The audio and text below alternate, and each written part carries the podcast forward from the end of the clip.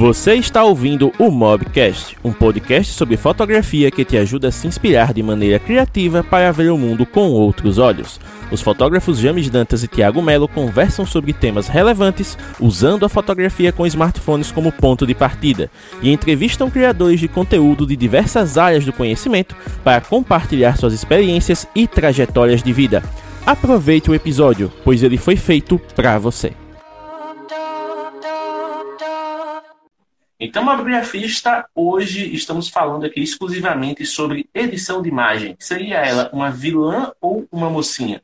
Esse questionamento foi feito pela Regina Santana, lá no grupo oficial do Telegram. Ela sugeriu esse tema para a gente e hoje estamos debatendo aqui, eu e Tiago, uma mob live da casa, que vai ser muito bacana. E para começar essa live, eu faço o seguinte questionamento para o Tiago. Para você, a edição, qual é o conceito de editar uma imagem? Cara, é, editar uma imagem é uma pergunta já bem difícil, né? Primeiramente, boa noite para a galera aí. Para quem estiver ouvindo no podcast, bom dia, boa tarde, boa noite. Não sei em qual horário você está ouvindo este, este bate-papo. É, mas, cara, conceito de editar já é um, já é um conceito difícil propriamente para a gente cravar, né? Mas baseado nas nossas opiniões, né? Porque nós, nós não somos donos da verdade aqui, né, James? É, pois é. Eu acredito acredito que editar uma foto seria a partir do momento que você está é, transformando a original, você já está editando a mesma. É, e aí, obviamente, existe todas as questões né, do, do, de qual nível de edição você, você está fazendo, né? se é apenas um tratamento, se existe manipulação na imagem de uma maneira que você coloque elementos nela ou não, ou retire. Mas eu acredito que a partir do momento que você é, altera a cor de uma imagem, uma simples alteração desse tipo, acho que você já está editando propriamente, ao meu ver. Exatamente. Eu ainda não estou pegando, eu ainda não estou com um conceito, é, digamos assim, mais formal aqui. Eu estou pesquisando um que se encaixe na, na nossa discussão. Mas para mim, o ato de editar uma imagem é o ato de você dar personalidade para ela. Porque por mais que eu porque a gente pega uma foto aqui, por exemplo, e diz, galera, editem essa foto. Essa foto não vai ser editada nunca do mesmo jeito. Cada um vai trabalhar ela de uma maneira. Né? E quando a gente fala trabalhar, é trabalhar mesmo. Por exemplo, quem é mais leigo na edição da imagem, talvez vai tentar fazer algo voltado para um filtro pronto. Né? Ele vai no Instagram, ele vai no Visco da Vida, vai em algum lugar que já tem uma receita que ele possa aplicar e conseguir um resultado X. Acho que a edição mais básica que a galera costuma fazer quando aprende a mexer no Lightroom da vida, no Snapseed, por exemplo, diminuir a saturação, a foto fica preto e branco. Você já fez uma edição ali, você já transformou a, a imagem e a mensagem que ela está passando. Mas à medida que você vai evoluindo, você começa a mexer ali nas coisas de maneira mais isolada. Então, algumas pessoas, por exemplo, vão preferir fotos mais saturadas, outras pessoas vão mexer bastante no contraste, nos tons, né? no jogo ali entre luz e sombra. Algumas vão lavar as sombras e deixar a imagem com um aspecto bem leve, já outras vão carregar as sombras para deixar com um aspecto bem mais dramático. Então, assim, vai de cada um. Então, a minha personalidade editando é totalmente diferente da personalidade do Tiago editando, por exemplo. Se o Tiago mandar uma foto dele para mim e eu mandar uma foto minha para ele e a gente editar da maneira que a gente edita, vai ficar um negócio completamente louco, né? vai ficar muito diferente. Você vai olhar assim e vai dizer, tá, eu sei que essa foto é do Tiago, mas essa edição eu nunca vi ele fazer. Porque é totalmente uma questão de essência, né? E lembrando que aqui eu estou usando a minha definição pessoal, aquilo que eu acredito que seja. Mas se a gente for buscar a definição formal, editar pode ser usado né, como uma questão de. Cadê? Está aqui? Não, peguei o link errado, desculpem. Cadê, cadê, cadê? É porque assim, não tem um, um termo assim já prontinho. Você tem que pegar uma definição Travado. aqui do. É. Mas aqui ele diz aqui, ó, a edição de fotos pode ser facilmente confundida pelo fato do termo inglês edit ser usado em softwares para tratamento de cor. Assim como na galeria do seu celular, a opção Edit abre as ferramentas de corte, filtro, cor e luz. O termo editar fotos é conhecido como tratar ou corrigir algo em uma imagem, mas em termos técnicos, o correto seria decupar a imagem, que significa fazer a escolha ou separação de uma ou mais fotos. Né? Então, já entrando na parte profissional da coisa, o que muitos profissionais, digamos assim, mais. É...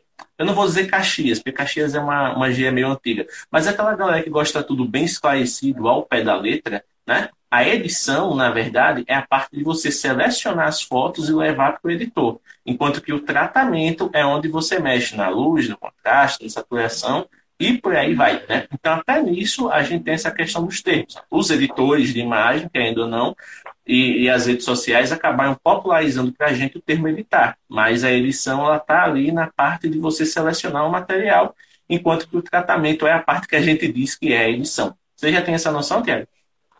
Não, é interessante. Eu já tinha lido algo sobre, mas nada tão, como eu posso dizer, esclarecido assim, né?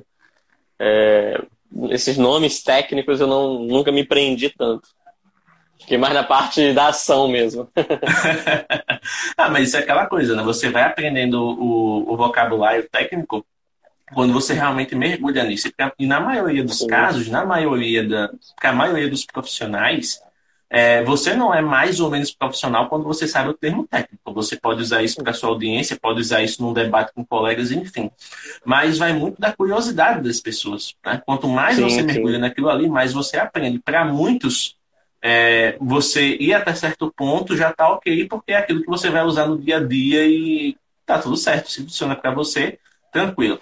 Porém, é aquela coisa. A Regina está até falando aqui, né? Que ela pensa que a edição ela faz parte de toda a arte da fotografia e que ainda não, desde os primórdios, a gente já tem essa questão do tratamento. Né? Se a gente for pensar lá no, no daguerreótipo, por exemplo, a primeira foto, você tem lá a placa né, que registrava a imagem, e você tem que aplicar, além da luz, né, que passava ali oito horas de exposição, imagina que delícia você ficar lá oito horas, não fazia retrato, obviamente, não tinha como, mas você tem que ter ali o, os produtos químicos que iam fixar essa imagem na, na, na placa de prata, né? se não me engano era uma placa de prata, de um material de prata. Então, assim, se você for parar para pensar, a fotografia desde o seu primórdio ela já tem uma edição, ela já tem um tratamento, porque se não existisse esse material para fixar a imagem, você ia ter só um negócio torrando no sol, né? Não ia nem fazer sentido. Pessoal do Tudo Foto Céu pedindo para dar um alô pro Mobile Shot BR, Mobile Shot BR parceiro nosso, sejam muito bem-vindos aí. O Thiago acabou de entrar com perfil secundário. O que é isso? Um Inception, cara? Não, é que fica mais fácil para ler os comentários, que meu, meu tripé tá meio bambo, e aí quando eu vou, quando eu vou ler os comentários ali, o celular fica saindo da posição. Eu tô com medo de tombar. Então, casa de, como o Instagram é bugado... de pau, já diz o, o ditado. E como o Instagram é bugado, eu não quis entrar pelo arte registrada para assistir a própria live onde eu tô, porque pode travar tudo aqui.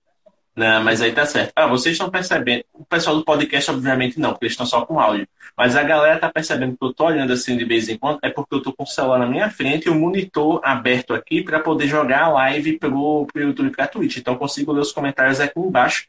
E como meu monitor é maior, né, eu consigo ler com mais é, propriedade. E o, o Vitor Paiva, que vai ser um dos nossos convidados da, desse mês de maio para lives. Aguardem a data para vocês saberem sobre o que ele vai falar. Aliás, James, ele que é um, um especialista no tratamento de imagens, a edição, né? A edição ou o tratamento de fotos dele é impecável. E assim, basta você ver uma foto dele que pelo tratamento você já sabe que é dele. É um cara que é excepcional nesse quesito. Então também está gabaritado a fazer um bate-papo com a gente aqui sobre esse assunto também. Olha só, que legal. O Guto tá dizendo que mandou um Pix. Meu Deus do céu, que emoção. Olha aí. Opa. Temos o primeiro Pix de uma Valeu, Guto. Valeu graças. Valeu, Guto, Guto é gente boa demais. E o Vitor Paiva, Tiago, ele fez uma pergunta. A Regina veio com os dois pés no nosso peito com o tema da live. E o Vitor veio com outros dois pés agora com essa pergunta. Se liga só. Hoje em dia temos mais fotógrafos ou editógrafos? Tipo, coisa simples, entendeu? Nada de gerar treta, vai ser uma pergunta tranquila.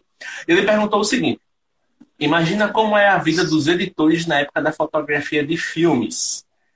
É. Assim, é, eu, eu, já vi alguns materiais a respeito, né? Eu tenho até um livro aqui, deixa eu ver se consigo pegar. Cadê onde é que ele tá? Aqui.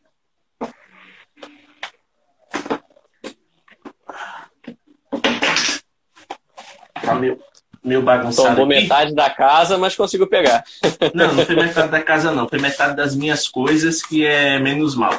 Então, esse livro aqui, ó, que é o Retratos Técnica, Composição e Direção do Luiz Garrido. O Luiz Garrido fotografou diversas personalidades brasileiras. É um livro muito bom.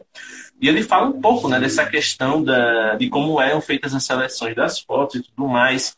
E, por exemplo, hoje você pega uma foto, você faz a foto ampla, você abre ela no Lightroom, você diz, não gostei dela assim, eu quero ela mais fechada. Você vai lá com a ferramentazinha, você cropou, tudo certo.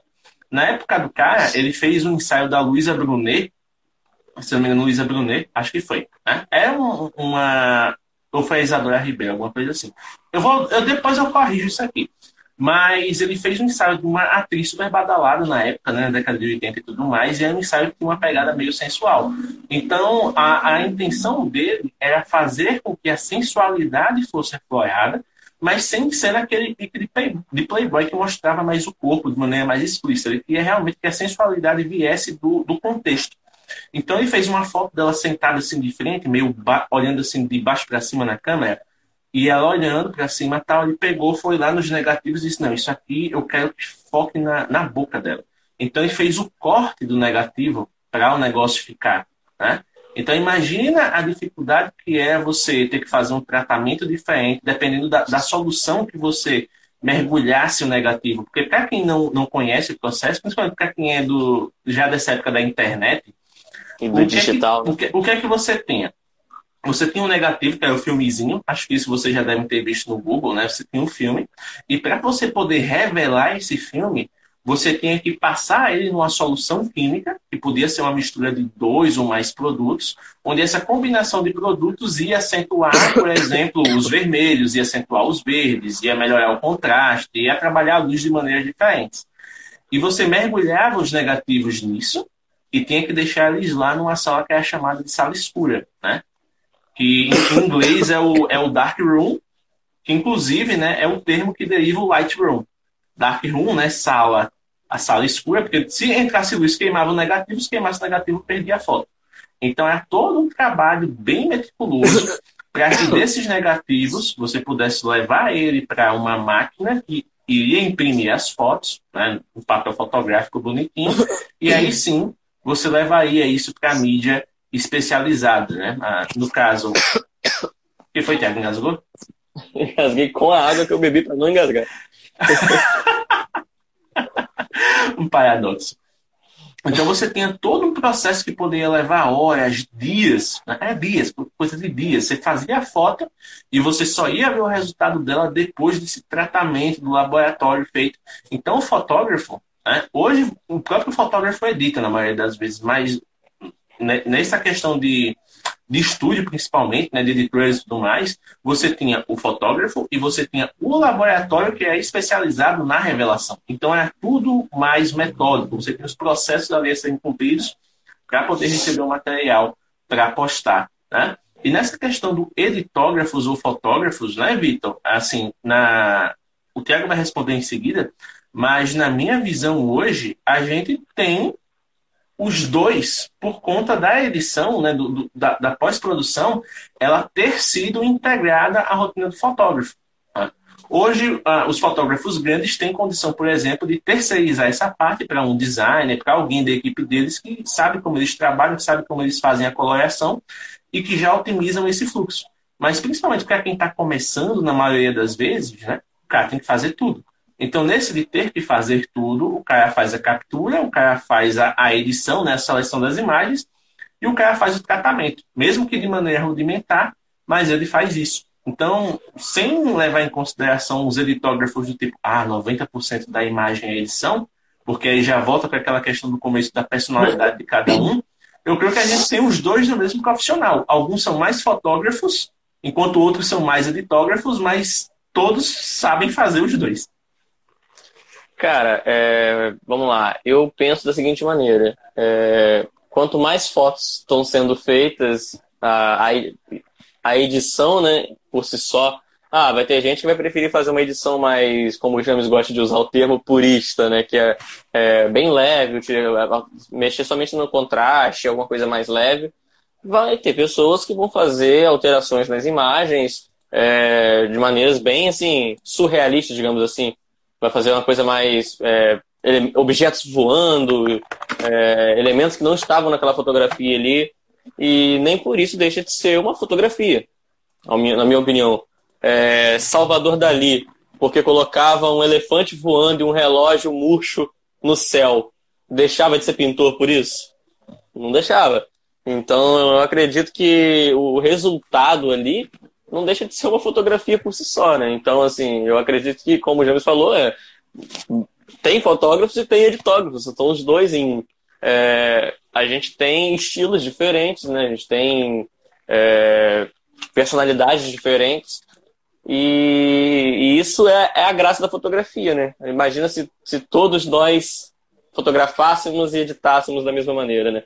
Eu lembro que teve um debate, James, no, na época que eu fazia curso de fotografia ainda, e tinha uma, uma moça que ela era mais conservadora com relação a isso, e haviam várias fotos em que se existia uma manipulação né, da imagem de uma maneira mais, é, mais nítida, digamos assim, né? Que eram fotos onde a, do corpo da pessoa não estavam ali, eram substituídas por partes mecânicas, partes de robô. E ela viu essa foto e ela defendia fielmente que aquilo não era uma fotografia. Era uma montagem, era o que fosse, podia chamar do, que, do nome que fosse, mas não era fotografia. É, a partir do momento que, ela, que existia uma manipulação, ela já falava que já não considerava fotografia. Poderia ser arte, mas não a fotografia. É, e eu discordo disso. Eu acho que é, para aquilo acontecer, precisou-se pegar uma câmera e clicar. A partir Exato. do momento, partir desse momento já, já se existe uma fotografia. Pode não ser somente uma fotografia, mas existe a fotografia. E o que você faz com ela para você dar a sua personalidade aí é a essência de cada, de cada artista, né? É, pensando que a fotografia também é uma arte. Então, acredito que fotografia e edição andam juntos, é uma realidade hoje em dia, com a facilidade né, de sairmos da, dos dark room e entrar nos light room e photoshops da vida. Uh, a gente tem os dois em um só e, e, e é uma realidade que os mais conservadores ainda tem uma dificuldade de aceitar, mas acho que é a realidade hoje em dia. Guto perguntando aqui se eu consigo ler a mensagem. Eu não consigo, Guto, porque o celular que eu tenho a conta no banco, ele está sendo usado para fazer a live agora. Eu ainda tenho que esquematizar direito isso depois. A gente não esperava receber o Pix tão rápido. É, cara, a gente só colocou lá, entendeu? Então, assim, se você puder colar aqui, eu agradeço. E a galera do podcast não vai ver isso aqui, mas eu achei a página no livro que tem a foto que eu mencionei da Isadora Ribeiro. A Nossa, pose ela não é nada convencional, mas a, o crop da imagem fez com que ela ganhasse o contexto da experiência que ele queria né, contar. Que foto perfeita, cara.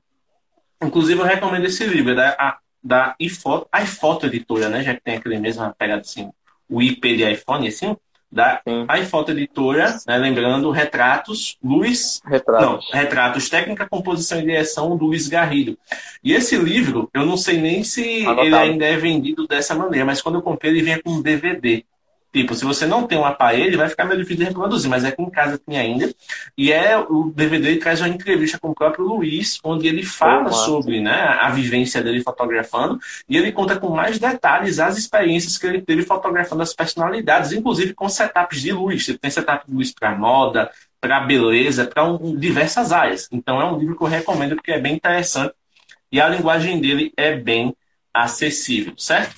Inclusive, a Regina complementou aqui, ela estava debatendo com o Tudo Fotocel nos comentários, e o Tudo Fotocel comentou assim, ó, a edição hoje em dia é baseada em gosto. Aí a Regina complementou, verdade. Um, uns gostam de muitas cores, outras são belíssimas com tons pastéis, mas a beleza fica ali no seu olhar. Eu ainda vou além, pessoal. A, a edição, o tratamento sempre foi questão de gosto. Porque é o fator humano que traz essa questão. Por exemplo, se a gente for olhar as fotografias dos grandes mestres, né? o, o Ansel Adams, é, digamos assim, o Steve McCurry. Não Steve McCurry, porque ele é mais contemporâneo, né? ele é mais próximo sim, da gente. Mas o Ansel Adams, por exemplo, que ficou conhecidíssimo por conta das fotografias de paisagem que ele fez né? ao longo da vida, visitando lá o, os parques dos Estados Unidos e, e, provocando né, essa conscientização, isso lá na década de 50, que era coisa assim bem, bem absurda, eram fotografias em preto e branco. Tipo, não existia cor. Tinha escolha, além de fotografar em preto e branco? Não tinha. Tinha é, escolha, além de revelar em preto e branco? Não tinha. Então, a fotografia tinha que ser em preto e branco porque era o que tinha. mas a fotografia não deixava de ser interessante.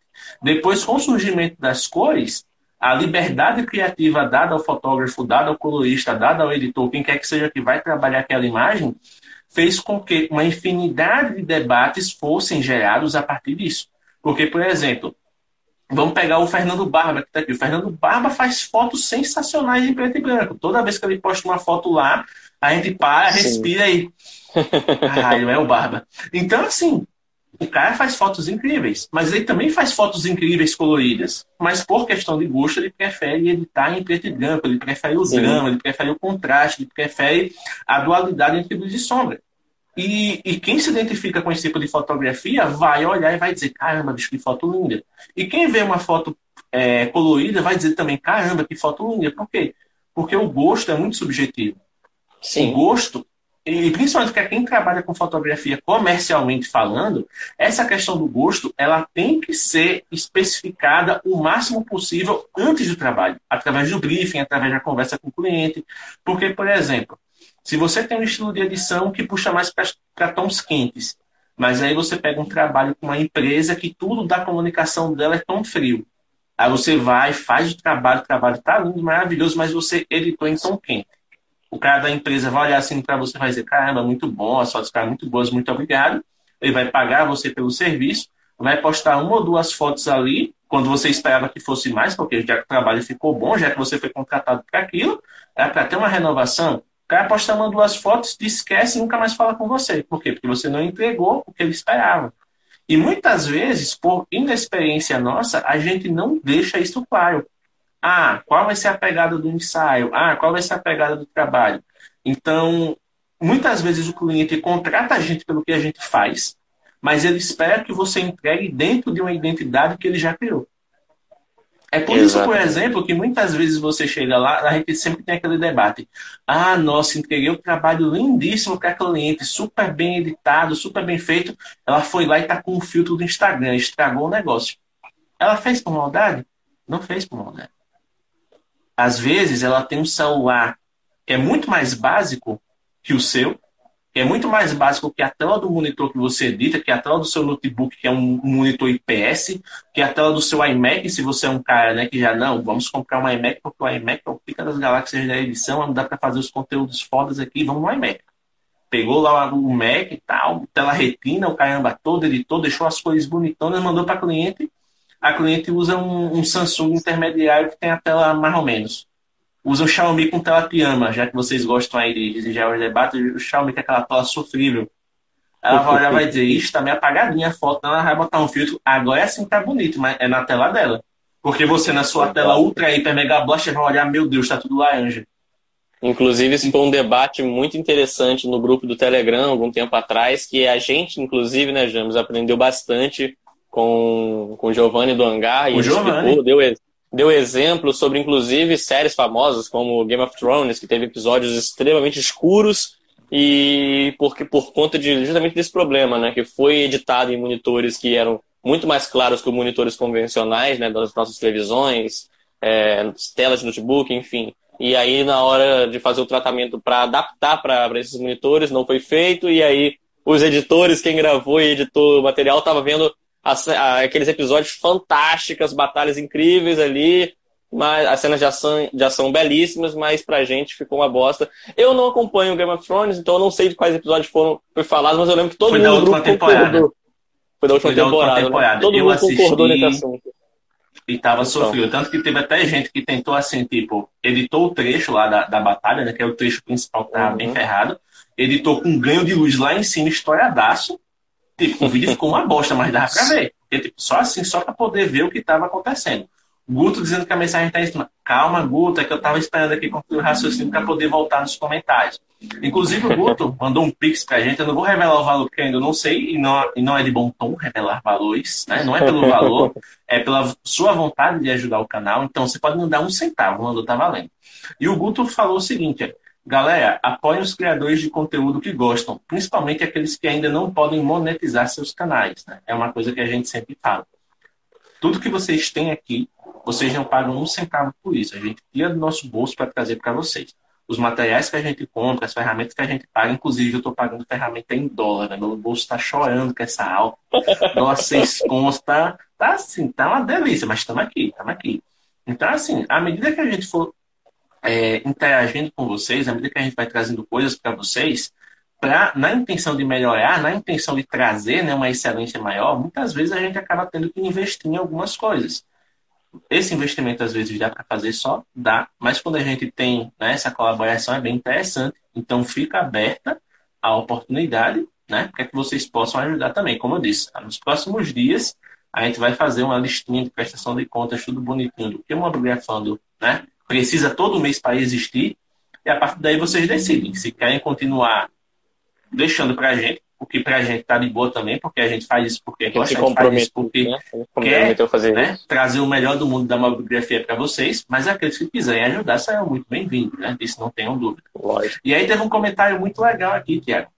É, do David. É. O David, inclusive, ele vai ser um dos próximos convidados também. Galera, vocês não perdem por esperar, essa agenda tá muito boa. E o David falou o seguinte: acabo deixando fotos muito saturadas editando no celular. A tela influencia? Eu vou te responder com um comentário da própria comunidade aqui, David, do próprio Honey Mobile, né? Que ele disse o seguinte, ó.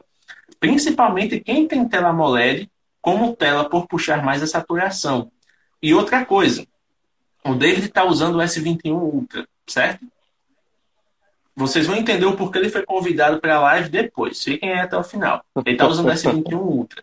Aparelhos da Samsung em geral, principalmente esses que tem a tela AMOLED, Super AMOLED, Saturam já, naturalmente. o fucking Hyper Mega Blaster AMOLED, ele já vem com a configuração. Você vai lá na configuração, configuração de sistema, tela, temperatura de cor. Eu não sei como é que a Samsung chama isso no momento, assim, o termo exato, mas é em temperatura de cor.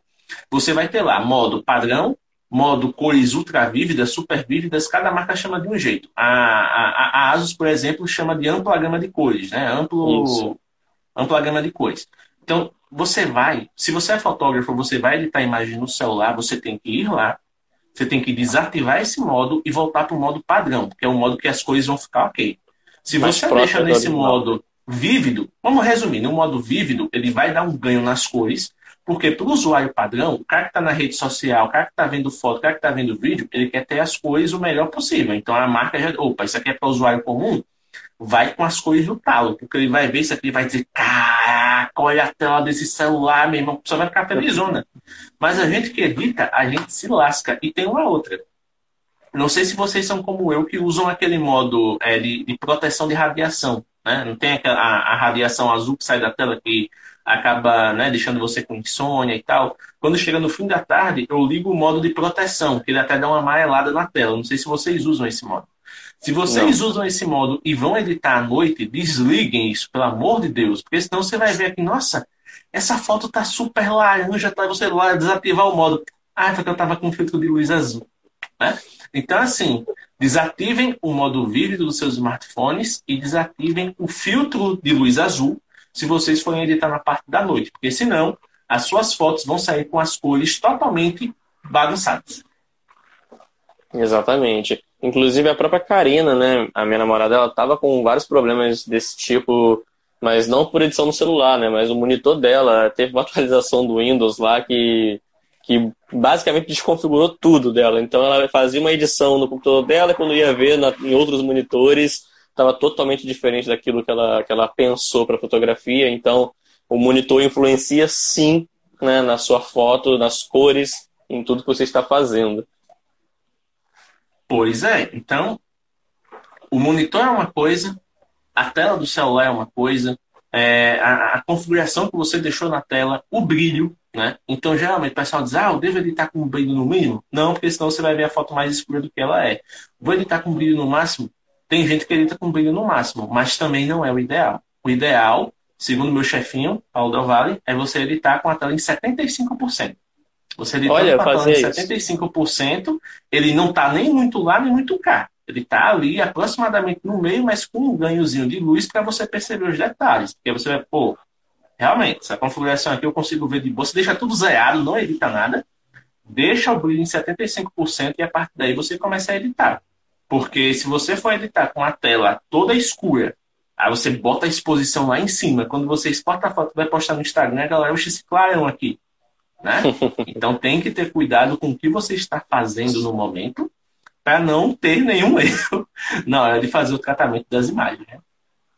Isso, exatamente. Mas, James, fala para mim um pouco sobre aquilo que eu estava falando mais cedo, sobre o que, que você acha das fotografias com muita manipulação e tudo mais. Eu dei minha opinião sobre, mas eu queria ouvir o que, que você acha a respeito também. Bom, é, fotografias com muita manipulação continuam sendo fotografias. Você pode dizer, ah, mas teve muita manipulação. Não seria uma ilustração digital, uma manipulação digital? Ele pode ser uma manipulação digital, sim, mas ele continua sendo uma fotografia porque ele foi feito com base numa ou numas fotografias. Isso. Ah, mas aí é ilustração. Tipo, se a pessoa fez um desenho do zero, é uma ilustração digital. Se ela pegou 30 fotos e fez uma colagem, é uma manipulação digital de fotos. Concorda? Se ela pegou, por exemplo, vamos lá, um negócio que vocês gostam muito de fazer. Olha, olha, olha, só, olha só a pegadinha. Você vai lá, fez aquela foto daquele lugar lindo, mas o céu tava uma bosta, porque o dia tava nublado. Aí você foi lá no aplicativo da galeria do seu Xiaomi, ou então foi lá na, no, no novo Photoshop, que é essa função. Aí você foi lá, apertou um botãozinho e colocou trocar céu. A foto ficou linda, maravilhosa. Você foi lá e postou na sua rede social. Essa foto, ela deixa de ser uma foto por causa disso? Me responda com sinceridade aí nos comentários. Essa foto deixa de ser uma foto por causa disso? Deixa? Hum, deixa mesmo. então, assim, tem muita gente que para concurso, beleza, tá lá nas regras do concurso que a foto ela pode ser tratada no Lightroom e tal, mas que ela não deve ser manipulada. Porque a manipulação avançada, ela pode levar a uma, digamos assim, a um desentendimento do contexto real da imagem. Ah, mas já teve concursos que foram fraudados por conta de manipulação no clique. Sim, já tiveram vários concursos que foram fraudados. Da galera chegar assim, fazer uma foto, sei lá, de uma pessoa jogada no chão e dizer assassinato na rua tal, não sei o quê, e simplesmente ser um morador de rua dormindo. Óbvio, eu estou dando um exemplo absurdo, mas se você faz a foto, a foto está ali dizendo algo que você, você fez a composição toda para contar uma história. Aí você foi lá e tacou na legenda que era aquilo. Você tem um arquivo, o arquivo lá, o EXIF, mostra que não houve manipulação. Quem é que vai duvidar do que você está falando? Exato. Né? Então, assim, é, eu estava até vendo uma, uma live do Marcel essa semana, que do Marcel Campos, né, que lá nos Estados Unidos eles estão voltando a liberar o, o, digamos assim, a circulação sem máscaras em alguns locais, para a galera que já tomou as duas doses da vacina.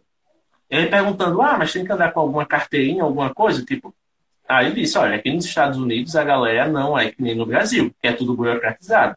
Aqui a galera ainda acredita muito na palavra. Então, se fulano vai lá dizer eu tomei as duas vacinas, ninguém vai apontar o dedo na sua cara e dizer que você está mentindo. A não ser que você esteja fazendo uma cagada muito grande. Porque quando você quebra com a sua palavra, você se lasca depois em níveis, né? Em níveis futuros. Mas assim, só para contextualizar, vamos lá. É, muitos de vocês aqui, principalmente a galera que faz fotografia de rua, já fez muita foto desse sentido, né? De, de fazer foto de morador de rua, de fazer foto de pessoas em situação de vulnerabilidade e tudo mais. Vocês concordam que é um tema delicado, certo? Acho que aqui ninguém discorda disso. Se você faz uma imagem e você coloca lá, se aproveitando da miséria daquela pessoa, colocando, é, tipo, ela já está numa situação sofrível, isso é fato. Você vai lá e faz uma foto que realça ainda mais essa situação de miséria. Você posta na sua rede social, você ganha seus likes e tudo mais, mas você, de certa forma, não manipulou uma parte da realidade? Porque às vezes a pessoa estava pronto. Tem um exemplo que é muito legal, velho, que até viralizou no Twitter. É um senhorzinho numa lanchonete, lanchando, a pessoa fez uma foto do lado daqui, aquele, aquele senhorzinho que é um, um, um idoso mesmo, velho. Aquele, aquele velho que ele já tá curvado, já tá fazendo aqui assim, ó. Uhum. Já, ele já tá assim. Já tá curvadinho, comendo tal de boa. E a gente sabe que idoso, né, dependendo da, de como foi a vida, do quão calejada foi a vida dele, ele pode ser a pessoa mais divertida, mais extrovertida do mundo, mas ele vai ter uma expressãozinha mais assim, né? Na, mais cansada. e tal, mais cansada, de parecer cansado. Então o senhorzinho estava lá comendo um lanchinho dele, alguém fez uma foto e postou a legenda. Liberdade ou solidão? Quem disse que aquele cidadão estava solitário? Quem disse que aquele cidadão estava precisando de liberdade? O cara estava ali curtindo o lanchinho dele. Ele viu alguém, fez uma foto e botou um contexto, nada a ver. E isso acaba sendo propagado por diversos milhões de coisas, de redes e tal, etc. Porque as pessoas elas não buscam o contexto real da coisa. E, e muito do que acontece nessa questão desse debate entre edição, manipulação tal, é que as pessoas simplesmente esquecem de buscar o contexto. Tipo, se eu pegar. Vamos, vamos citar aqui o Kalel. O Kalel, gente finíssima. Nossa, um dos fotógrafos mais talentosos que eu já tive o prazer de conhecer. Sempre que ele pode estar por aqui. Ele ficou muito famoso por fazer manipulações nas imagens dele. Ele pega, faz as fotos de São Paulo, ele bota o dedinho aqui assim, ó, depois ele vai lá e bota um avião. ele faz de um jeito que parece que é verdade. Mas ele, ele mostra lá, gente, essa foto foi manipulada, inclusive eu fiz com o aplicativo tal, fiz do jeito tal, etc. Tal. Aí você me diz, se ele fizesse a foto só do céu, tá aí é boa. Tá aí é porque o cara é um fotógrafo de mão cheia. Ele manja de fazer foto como ninguém. Ele vai lá e coloca um temperinho na foto dele. Ele coloca um aviãozinho passando, ele coloca uma lens ball flutuando, ele coloca um, um salto no ar ali, fica um negócio legal. Ele, pega, ele apaga uma pessoa da foto para deixar só a sombra, para dar um, uma temática ali de mistério. São coisas que ele faz. Ele deixa de ser fotógrafo por causa disso, ele é menos fotógrafo por causa disso. Tá aqui outra pessoa no, no chat que acabou de entrar, o Ravi. O Ravi faz umas manipulações muito legais nas fotos dele. Inclusive, ele já foi destaque aqui no Mob falando com uma foto que ele manipulou, que ele estava passando roupa na tábua de, de passar, uhum. e tipo, ele fez a manipulação que estava a calça pendurada de um lado e como se ele estivesse passando roupa nele mesmo. Sim, é muito bom. Esse tipo de foto deixa de ser uma foto por causa dessa manipulação? Não deixa. É, é, é isso que eu quero que vocês abram a mente para pensar. Se você fica, não, uma foto ele tem que ser assim, desse jeito. Uma foto só pode ser foto se tiver tal coisa, se tiver tal característica, se tiver tal técnica de edição. E onde que fica a criatividade nessa história? Onde eu vou é polemizar daqui a pouco, a criatividade nessa história? Eu, eu, eu, estou com uma polêmica leve. Se uma foto, para ser foto, não pode ser manipulada, onde é que fica a criatividade nessa história? Beleza, a gente tem a, a criatividade da composição, a criatividade da captura, a criatividade do, do ajuste do crop e tudo mais. Mas e aí? Se ficar só nisso? A fotografia vai ficar extremamente limitada. Você vai ficar extremamente limitada. Muita gente que conhece a minha cidade, minha cidade é uma cidade pequena, tem 60 mil habitantes. E é uma cidade que, tipo, em 40 minutos eu saio da parte alta e vou até o centro a pé. Tanto que nos últimos dois vídeos eu fiz eu fiz vlog com caminhada, né? Eu fui fazer uma caminhada, peguei o celular e fiz os vídeos do A52, do A52 com o Zenfone 6, que está no canal. E aí muita gente diz, já, mas prédio na cidade tão pequena, tão sem graça, só aqueles prédios antigos lá, aqueles prédios... Você não fica não entediado, não fica não limitado de fazer foto lá. Eu confesso para você, não teve um dia da minha vida até hoje, desde que eu comecei a fotografar, que eu saí de casa, fui para o mesmo lugar e não fiz uma foto diferente. Não teve um dia que eu não consegui fazer uma foto diferente do mesmo lugar. Eu já fotografei gestante no mesmo cenário, eu já fotografei casal no mesmo cenário, eu já fotografei é, mulheres no mesmo cenário, né, ensaio assim, casual e mais. E aí? Eu só vou ser criativo se eu tiver uma condição excepcional de luz, de local, se eu só tiver condição. Se eu for esperar pela condição perfeita, eu não faço nada da minha vida. A condição perfeita não existe. A foto perfeita não existe. A edição perfeita não existe. Tudo é questão de personalidade. Exato. E aí você vai. E aí eu. Antes da polêmica do Tiago, eu faço uma pergunta para você aqui no chat. A fotografia para você é uma questão do que os outros acham que é fotografia ou do que você acha que é fotografia? Ah, olha só. Só deixa essa pergunta. Então vai complementar um pouco a minha polêmica. É, por quê? O que acontece? Foi muito bacana a, esse, a Regina ter sugerido essa, esse bate-papo sobre edição, justamente na semana em que eu estava eu tava durante essa live aqui pensando, falo ou não falo disso? Falo ou não falo disso? A Karina já está do meu lado rindo aqui já, tipo, você vai falar disso, né? Então, essa semana aconteceu o seguinte, né? É, no início da semana, na verdade foi na quinta-feira passada, eu comecei lançando, lancei o Imersão 4 na minha página, que, que foi um ensaio que, para quem não está por dentro, eu estou fazendo um, um, lançando vários ensaios, que é o projeto Imersão. E nesses ensaios eu tenho todo um contexto ali para justificar aquelas fotografias. Não são apenas fotografias estéticas e tudo mais, né? onde eu estou focando só na estética. É, a, o contexto desse ensaio é justamente contar uma história através dessas fotos. Então, a, as fotos muitas vezes elas retratam metaforicamente algum momento em que eu vivi durante a né, minha trajetória na fotografia e está sendo contado aos poucos. É, eu, já fiz três ensaios e lancei o quarto na semana passada, na quinta-feira. O que, que acontece? Por que eu estou dando essa rápida contextualizada em vocês? Esse projeto, tá, eu estou me permitindo me desafiar, artisticamente falando. Então, eu estou fazendo é, tratamentos de imagem de uma maneira que normalmente eu não faria. Eu estou trazendo é, edições mais, mais elaboradas, com manipulação de imagem, que é algo que eu não costumo fazer com frequência nas minhas fotos. E está sendo um aprendizado para mim também. E nesse último, eu coloquei algumas fotos, eu coloquei fogo, com um efeito prático mesmo, de fato. Coloquei carvão, madeira, palha, tudo para fazer fogo subir. E em outros momentos eu tive que colocar fogo através da manipulação de imagem, justamente para não queimar a minha modelo, é, não causar nenhum risco né, ao local que eu estava fotografando, para não danificar, visto que eu tenho muito cuidado com relação a isso também. Eu fico e... imaginando o Thiago conversando com a modelo. Chegou assim, olha, fulana? Se liga aí, porque esse ensaio vai pegar fogo. A menina, eita, mas esse ensaio é bom. Chegou lá, pegou fogo literalmente. Ai, meu Deus! Seria engraçado, mas não porque eu converso todos os detalhes com a cliente antes sobre, sobre a proposta. Mas o que eu tô querendo dizer com isso? Então, em muitos dos momentos, eu tive que colocar fogo artificialmente, né? Através da edição. E o que, que acontece? Eu postei as fotos, muita gente elogiou, muitas pessoas falaram, nossa, diferente. Agora, a gente como artista, a gente está né, é, ali de sujeito e disposto a receber críticas também que não, são, que não são favoráveis ao que a gente pensa.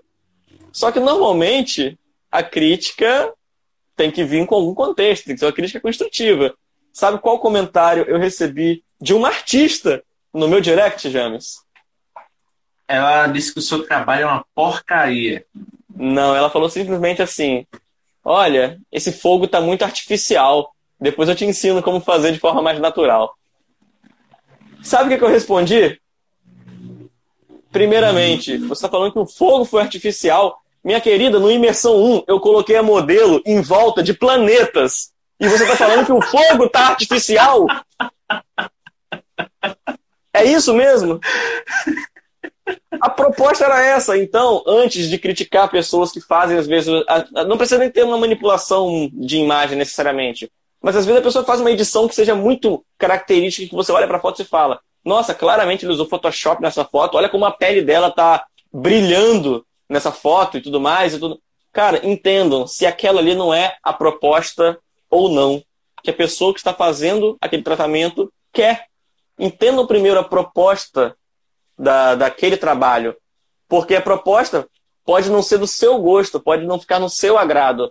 Mas às vezes é a proposta da pessoa, às vezes é a proposta do artista. E outra, não é porque você não gostou de algo que você simplesmente chega na, na cara de alguém e fala dessa forma, de forma destrutiva. Você, por, vamos supor que se eu fosse uma pessoa que me influenciasse muito com a negatividade, eu estou experimentando manipulação de imagem, que é uma coisa que eu não faço.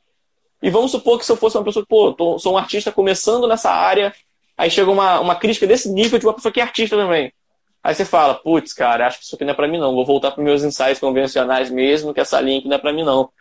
Cara, isso não existe. Então, se você for fazer uma crítica, faça pelo menos uma crítica construtiva, e não algo do tipo, detona a pessoa e depois se gaba em seguida. Vou te ensinar a fazer de forma mais natural. Isso não é, não é, não é crítica. Então, desculpa o desabafo, mas é justamente falando sobre um fato que aconteceu da edição, que as pessoas confundem. Se algo não está tão natural, às vezes é proposta do próprio ensaio, do próprio, da própria fotografia. Não é algo que você. Ah, ficou artificial. Às vezes, ser artificial é justamente a proposta da, da, da edição, entendeu? Exatamente, ficar uma coisa mais impactante mesmo, né? Porque Desabafei, vai, tô leve. Vai olhar e vai dizer, pô, beleza. Né? É uma proposta.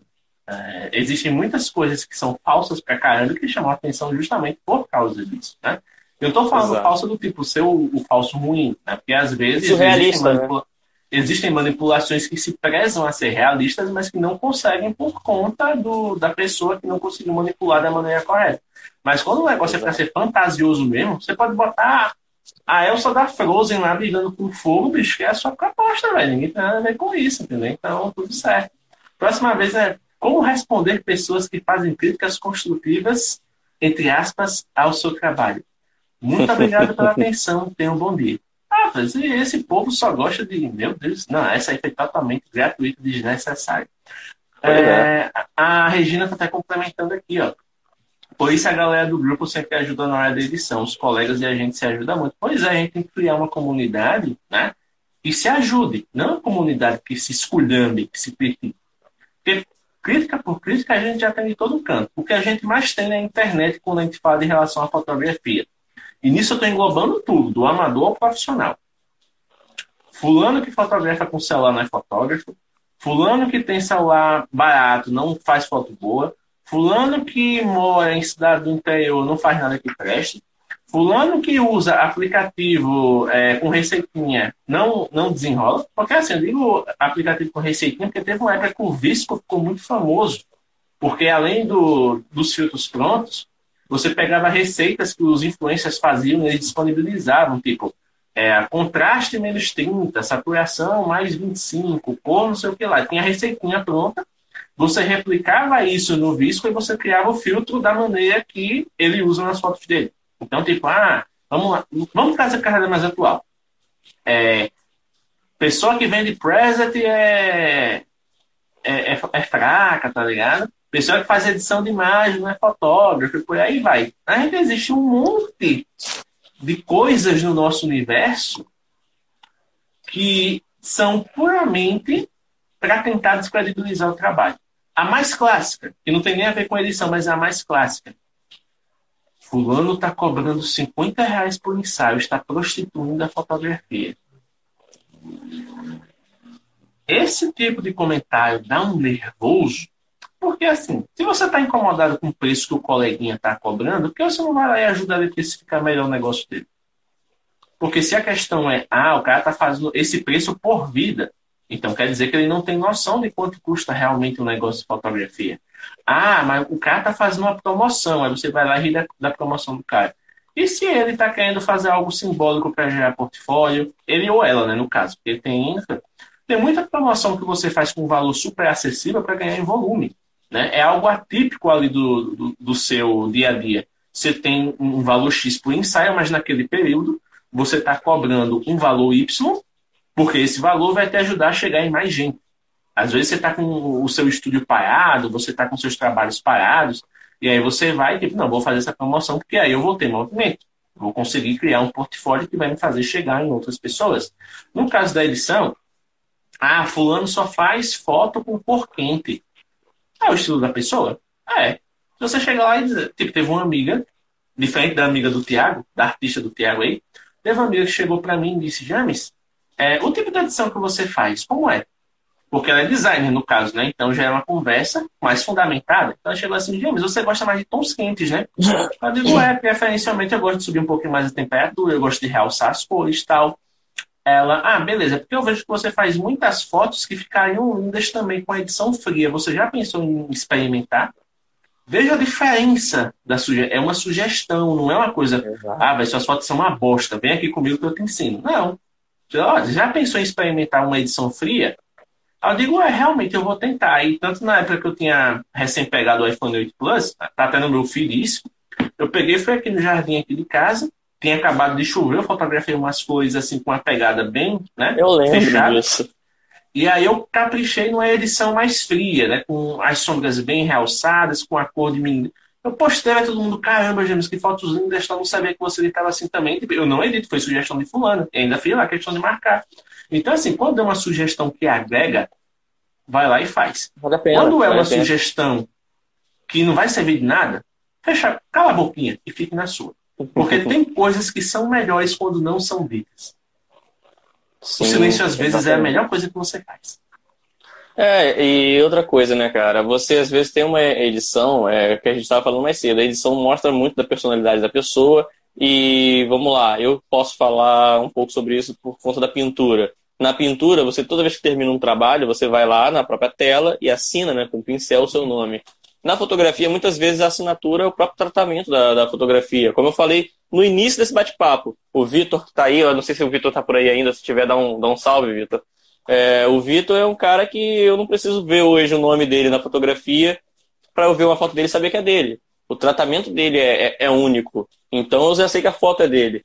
Então hoje, por exemplo, a maioria das minhas fotos possui um tom quente na, na no, no, resultado final. Essa luzinha laranja que você está vendo aqui dessa, dessa lâmpada que está na, na lateral do meu rosto aqui, se você observar minhas fotos, em algum lugarzinho da foto tem algum elementozinho laranja, algum tom laranja porque é clássico. Foi falar de luz laranja já meteu luz verde lá. lá. Eu estou mudando a atmosfera aqui agora. Tava com tá a luz branca, tava de boa. Vou ter uma luz verde agora. Mas eu tô achando meio neutro. Vai falando que eu vou botar uma luz quente aqui. Perfeito. Então eu vou, só para concluir, é, a, a, foto que você faz, o estilo que você faz, muitas vezes já é sua assinatura, lógico. Isso aí não é uma, uma maneira de você se aprisionar na sua edição. É, até porque quem me acompanha fielmente sabe que nesse último ano minha edição mudou muito. Eu venho experimentando jeitos diferentes de tratar minhas fotos, jeito diferente de editar, além, né, fora, fora as manipulações do projeto Imersão.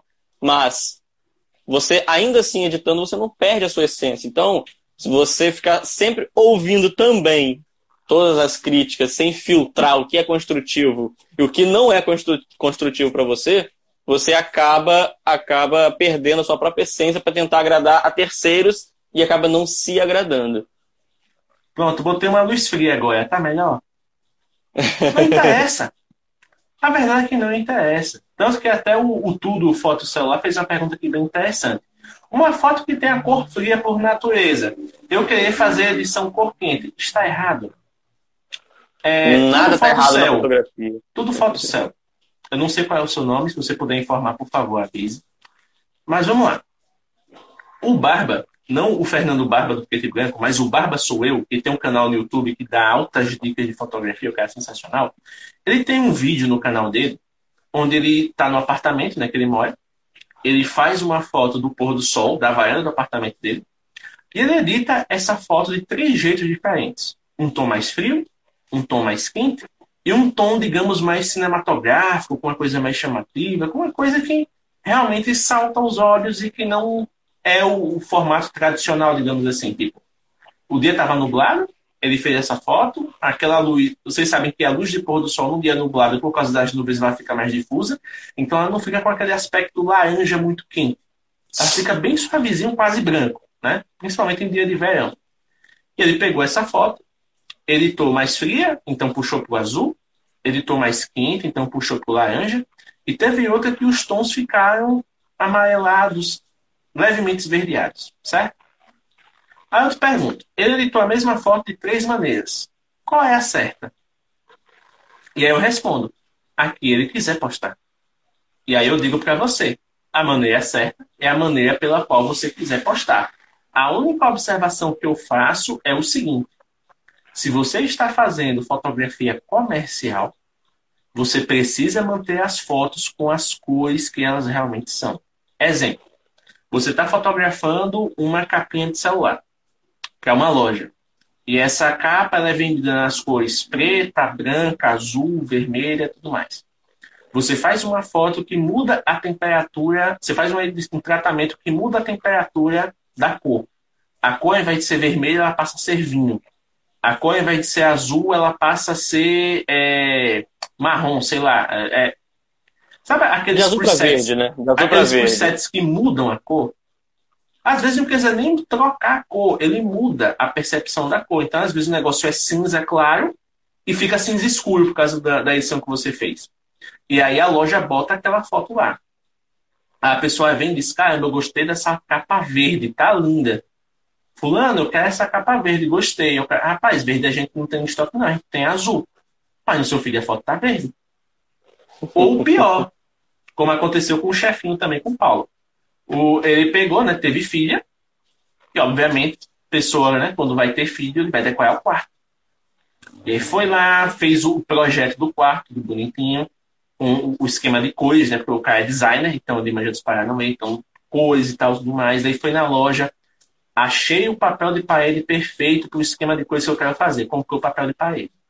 O papel de parede era para ter um tom verde claro.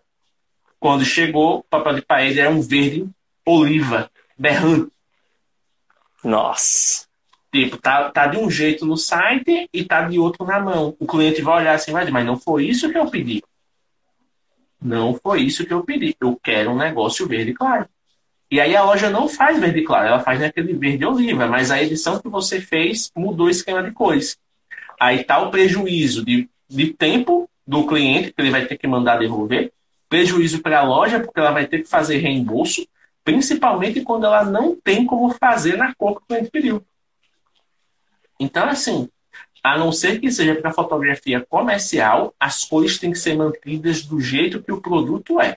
Mas se você está editando para você, ah, eu tô numa. Um, um, eu peguei aqui, por exemplo, aqui na minha cidade tem muita mangueira, né? Mangueira mesmo, mangueira, mangueira. Assim, espalhado, tem vários terrenos que tem. Faço uma foto de uma mangueira, as, as folhas são verdes.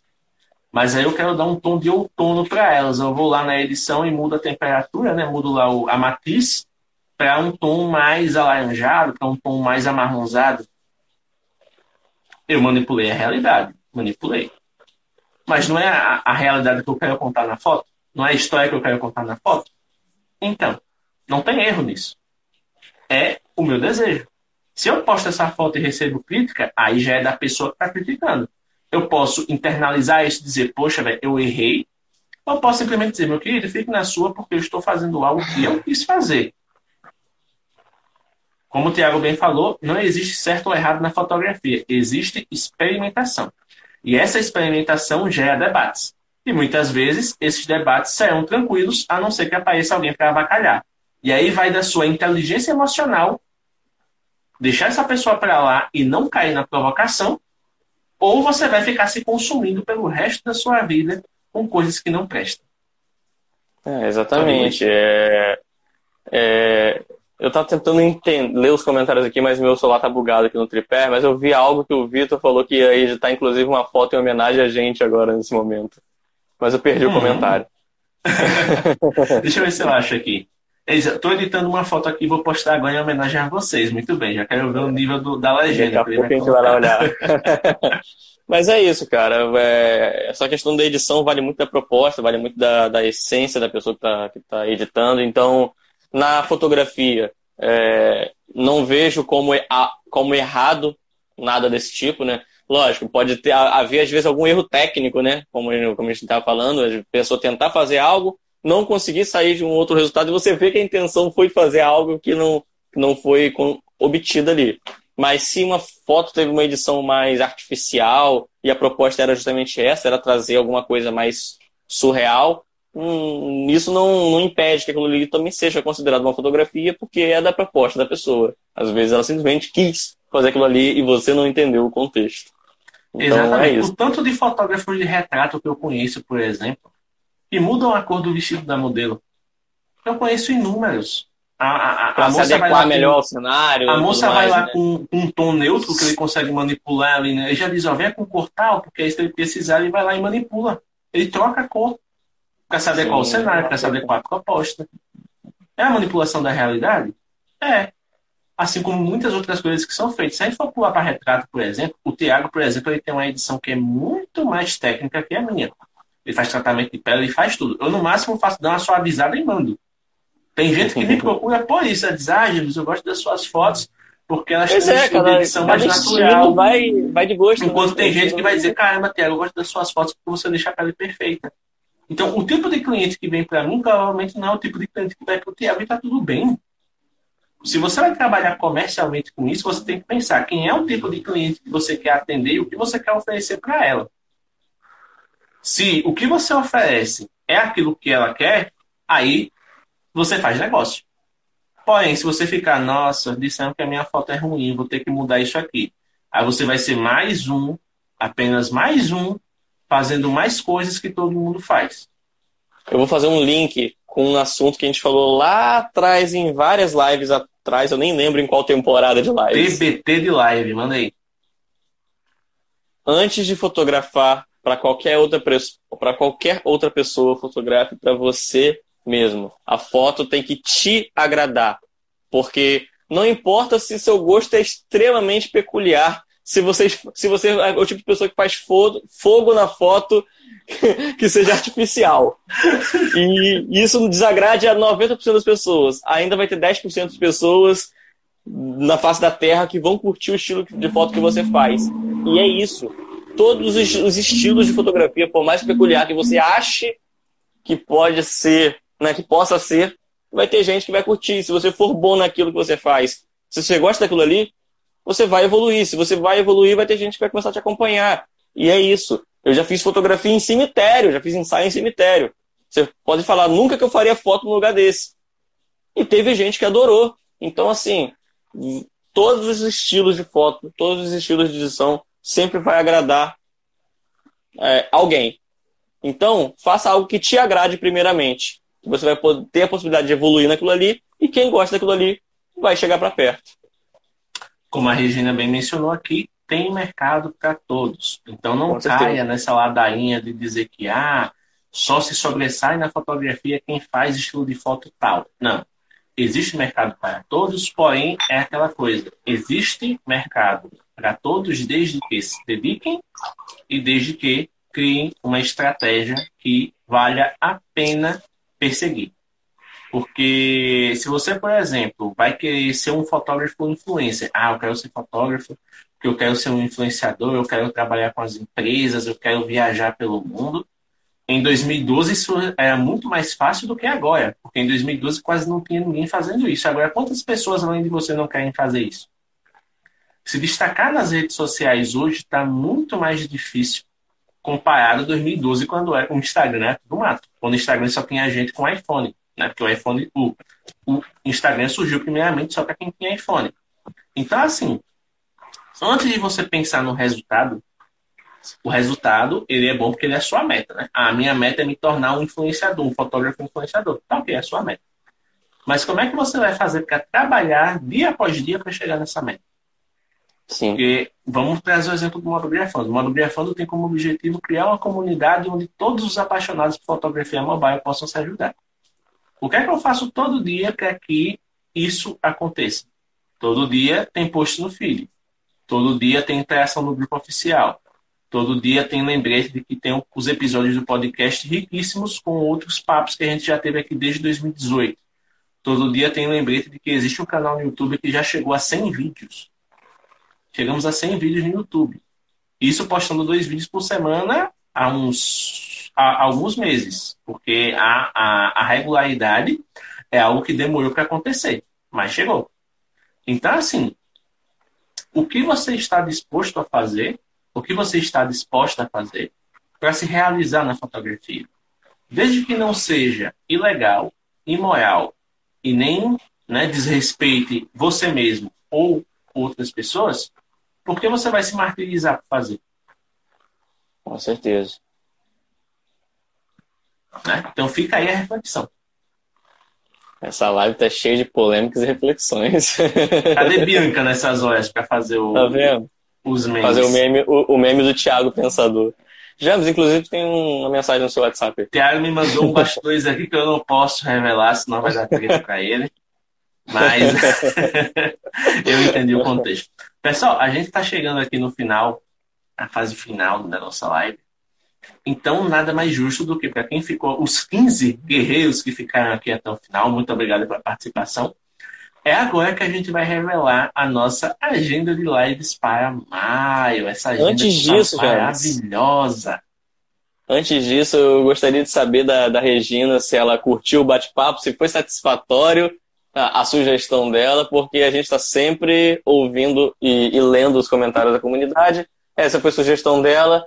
Se você que tá, ouviu esse bate-papo achou interessante, viu nesse bate-papo alguma ponta para algum assunto que a gente possa trazer futuramente aqui, pode deixar aqui no, nos comentários, de preferência no direct também, né, James? Porque a live daqui a pouco acabando aqui a gente vai perder os comentários aqui e tudo mais, mas deixa no direct, responde a gente. Se você faz parte do, do grupo do Telegram, pode mandar por lá. Se não faz, está perdendo tempo. Entra lá, que você vai aprender muita coisa com a comunidade. Não vai ser comigo, com o James, vai ser com a comunidade. Todos nós estamos lá dispostos a ajudar. Então, É, fica aí a sugestão para você sugerir assuntos para a gente trazer. Inclusive, para a gente fechar essa questão da live de hoje, eu ainda digo o seguinte: a edição de imagem só vai servir lá na sua vida se você encarar ela dessa forma. Olha aí. Fica aí a dica. Porque ela mais vai ajudar, ela mais vai ajudar do que atrapalhar. No começo ela parece atrapalhar, mas depois que você pega intimidade com ela, que vocês viram best friends, é sucesso. Então, pra gente falar então respondendo nossa... a pergunta, respondendo a pergunta, Mob Live da casa, edição de imagem, é vilã ou mocinha? Sabendo utilizar, ela é uma excelente mocinha. é isso aí. Então, para a gente falar da nossa agenda de lives, não se preocupa que eu vou postar em seguida, tá? Essa agenda. Então, a gente vai ter quatro convidados esse mês, porque esse mês ele tem cinco sábados, né? Começando desse. Então, para quem ainda não está acostumado com a dinâmica, as mob lives da casa são sempre o primeiro sábado do mês. E nos outros sábados subsequentes a gente tem live com convidados. Então, nesse mês, a gente vai ter uma série de convidados que vai trazer temas muito legais para a gente debater aqui. O primeiro deles vai ser o David Julião. Inclusive, Tiago, eu te mandei a arte errada. Eu tenho que alterar aqui o nome dele, porque depois ele me disse que prefere ser chamado assim. O David Julião, que ele é fotógrafo, ele trabalha com música, inclusive, ele toca acordeon, bem interessante. Olha! E ele foi convidado para a nossa live porque foi ele que ganhou o concurso do Canaltech que valia o Galaxy S21 Ultra. Ou seja, o cara desbancou mais de 40 mil publicações aí e teve a foto escolhida como a foto que valia um Galaxy S21 Ultra e ele está usando agora esse aparelho e ele vai vale contar para a gente ele vai Não contar é... para a gente como foi essa experiência né, e falar também do trabalho dele como fotógrafo, ele é fotógrafo também, então vai ser um papo bem legal. E essa live já vai ser no nosso próximo sábado, dia 8 de maio, certo? Dia 8 de, 8 maio. de maio. David Julião com o tema A Foto que Valeu um S21 Ultra. É isso que eu ia falar. Vale ressaltar que não, é, não foi sorteio, foi um concurso que ele participou. Foi um concurso. Né? Então, foi, foi a competência dele que levou ele a ganhar esse aparelho. No dia 15, vamos receber um veterano do mundo da criação de conteúdo, ele que já tem canal há 12 anos, certo? Ele fez uma pausa aí durante alguns anos, mas voltou agora, está sempre aí. Ele, como gosta de ser chamado né, de arroz de live, porque bateu live ele está presente. É, obviamente é um útil agradável. E eu vou trazer o Bernardo Silva do Tech Place Brasil, né? Ele que no alto dos seus cabelos brancos ainda é bem irreverente também, ele vai conversar conosco sobre a rotina dele de criação de conteúdo. Isso porque, além do próprio canal, ele também faz contribuições para outros veículos, como o Tudo Celular, né? ele é redator. Então, ele vai falar um pouquinho dessa evolução do desde que era tudo mato até os tempos de hoje, como está sendo o desafio dele, né, de continuar produzindo conteúdo depois de voltar, né, de tanto tempo parado. No dia 22, vamos ter aqui o Victor, né, que estava aqui na live, o Victor Paiva, que vai falar de um tema muito importante para todos, todos e todas os fotógrafos e fotógrafas do Brasil, que é o papel da gestão na fotografia. Olha só que beleza. Esse tema vai ser sensacional. Esse tema Inclusive, vai ser. algum tempo atrás a gente queria alguém para falar sobre esse assunto, você lembra? Foi no mês passado que a gente comentou Foi no sobre. mês passado e o Tiago conseguiu mexer os, lá, os pincéis dele, já que ele é artista, o Tiago mexeu os pincéis e trouxe o Victor aqui para fazer live conosco. Eita, o Bernardo me corrigiu aqui, ó. Ele produz para oficina da NET, né? Mas aí, Bernardo, sábado, dia 15, vai estar aqui conosco. Inclusive, já sigam o perfil dele, né? Porque o K é está fazendo outros testes aí com o Moto G60, então se você tem curiosidade sobre esse aparelho, já vai seguir lá. É, o Victor Paiva, dia 22, com. Deixa eu sair o foco aqui, pronto. Com o papel da gestão na fotografia. Então, se você quer ser fotógrafo, você quer saber o que precisa para fazer, para gerir um negócio de fotografia, quais são as burocracias, quais são as coisas que você tem que prestar atenção para poder fazer o seu negócio rodar, esse vai, essa vai ser a live que você não pode perder. Inclusive o Fred, Fred comentou aqui, ó. Eu tinha pedido essa live sobre gestão, então, Fred, seus pedidos foram atendidos. e dia, dia 22 de maio a gente vai ter o vídeo. Inclusive, James, até mesmo se, se você é um fotógrafo e está pensando também em criar um estúdio para você, um espaço para você fotografar é, que seja seu propriamente, o Vitor, o Vitor também é dono de um estúdio, então ele, ele, ele vai também poder auxiliar com relação a dúvidas né, nesse, nesse quesito também. Resumindo, a gente vai poder tacar fogo na gestão, artificial ou não, E é isso embora. E para finalizar, ó, na última live, né, que foi a última do mês de março, tá? de março, meu Deus, a última do mês de abril, a gente conversou sobre o papel da fotografia na preservação da cultura e vocês gostaram bastante do tema porque a Paula tem uma expertise muito bacana Inclusive, a gente comentou a respeito de uma amiga em comum que a gente tem, que é turismóloga, né? E aí eu conversei com essa amiga, eu disse assim, eu, eu, eu, conversando com as pessoas, eu sou bem, né, atencioso. Eu chego aqui e digo assim, fulana, tem data tal disponível para live, manda sua foto aí que eu vou fazer a arte. Então, ela não teve escolha. e ela vai estar conosco no dia 29 de maio, né, a Carolina Cordeiro, que vai conversar sobre a fotografia no turismo, certo? Então, lembrando, ela é turismóloga, e ela, por ser turismóloga, ela é especialista na parte de gestão de turismo, ou seja, ela manja de todos os paranauês que fazem um destino ele ser atraente né, e ele se desenvolver nesse ponto. Então, ela vai conversar conosco sobre o papel da fotografia né, na, na, na promoção de um destino, como um destino ele acaba sendo é, digamos assim, atrativo para alguém por conta né, de todo o material que é criado lá e também algumas estratégias com relação a negócios que vivem do turismo. Então, a gente vai abordar o universo do turismo usando a fotografia como ponto de partida. E aí, gostaram dos temas? Então, revisando, dia 8 de maio, a foto que valeu um S21 com o David Julião, o Bernardo Silva com o dia a dia do Tech Place Brasil no dia 15 de maio, o Victor Paiva com o papel da gestão da fotografia no dia 22 e o papel da fotografia no turismo no dia 29 de maio com a Carline Cordeiro. Beleza, Tiago? Considerações a respeito dessa seleção de férias aí? Cara, essa, essa arrisco dizer que esse mês de maio vai ser um dos meses que vai mais abraçar as pessoas que têm dúvidas sobre esses temas. Inclusive, eu vi que o Fred aqui já falou: ah, eu sou guia, esse mês, esse é meu mês, né? Não, não, não posso perder. Fred, então... aproveita, cara. Aproveita, porque nesse mês, gente... não que a gente não tenha caprichado nos outros meses, mas nesse sim, mês sim. a gente caprichou nos convites aí. E a gente pode contar com essa galera que vai com certeza ajudar muito, não só é, nós aqui, né, por poder proporcionar esse papo para vocês, mas vocês também que vão poder proporcionar esse conhecimento na prática, né? Porque no caso, o David, o cara trabalha com fotografia, ele ganhou um concurso de nível nacional. Então, para quem gosta dessa, dessa questão de concursos, né, de, de criatividade e tudo mais, vai ser um papo muito legal. Bernardo, baita produtor de conteúdo. Quem gosta de produção de conteúdo vai aprender muito também. O Victor, gestor excepcional. O Thiago rasgou cedo aqui para eles. Não, a gente tem que levar o Victor, porque o Victor é fera nessa parte e fala muito bem sobre isso. Então, vai ter essa parte da gestão também para vocês, né? Gestão do negócio de fotografia. E a Carline fechando com a questão do, da fotografia e turismo, que vai ser bem interessante até para vocês, né? Que querem viver é, viajando pelo mundo, fotografando, promovendo né, locais e tudo mais. Então, isso vai ser uma baita de uma oportunidade para vocês entenderem, por exemplo, como é que vocês podem aliar o seu trabalho para chegar num restaurante e dizer assim: olha, eu sou fotógrafo, quero promover o seu negócio, vamos conversar. Chegar num, numa agência de turismo, olha, eu sou fotógrafo, e está trazendo mais turistas para cá, vamos conversar. Então, o mês todo, ele vai ser um mega pacote para você turbinar sua fotografia. Isso vai ser muito legal. Isso aí. e é isso, cara. A agenda perfeita. Eu estou empolgado para esse mês. E, e, vamos, vamos lá. Todo sábado, galera, nesse mesmo horário, 21 horas.